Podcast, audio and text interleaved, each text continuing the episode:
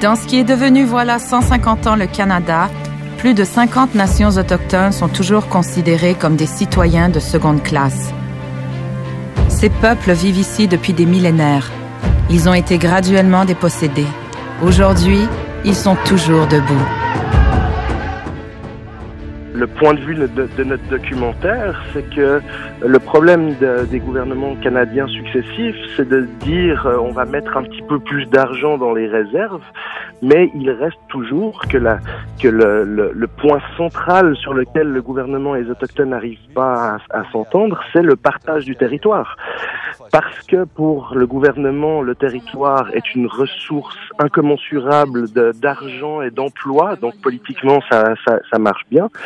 Mais pour les autochtones, le territoire, c'est une question d'identité et, de, et de, de, de, style de vie. Donc, euh, si on regarde la conclusion euh, de notre documentaire, c'est que tant qu'il n'y aura pas un partage équitable du territoire, il n'y aura pas de réconciliation possible entre le gouvernement et les peuples autochtones.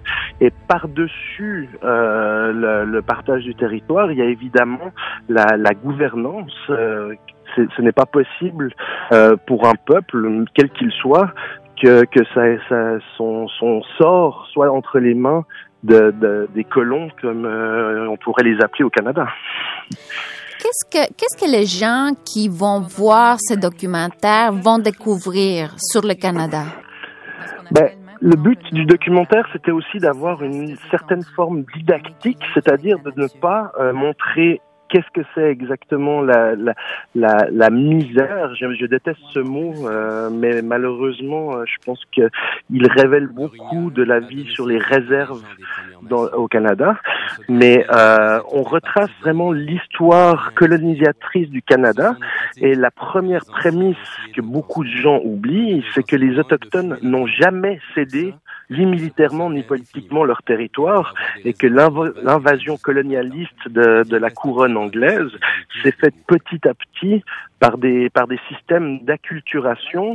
Et euh, je pense que quand votre public international euh, apprendra que pendant plus de 100 ans les les autochtones étaient forcés d'aller dans des écoles résidentielles où ils n'avaient pas le droit de parler leur langue où les frères et sœurs étaient séparés.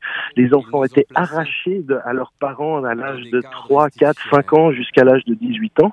Euh, je pense que ça va égratigner un petit peu le, le, la l'image du Canada.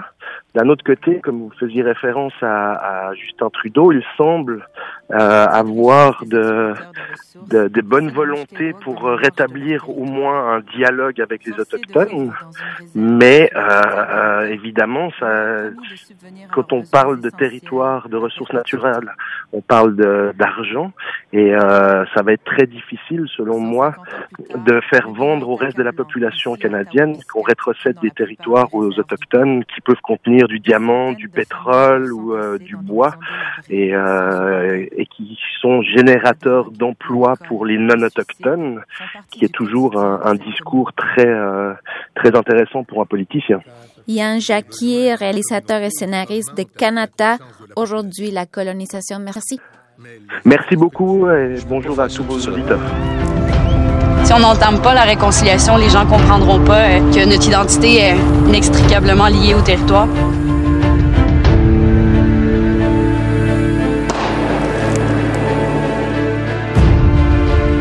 Au nord et au sud, à l'est et à l'ouest, des hommes et des femmes veulent reprendre le contrôle de leur vie, de leur territoire, de leur destinée. Des hommes et des femmes qui se libèrent des chaînes de la colonisation.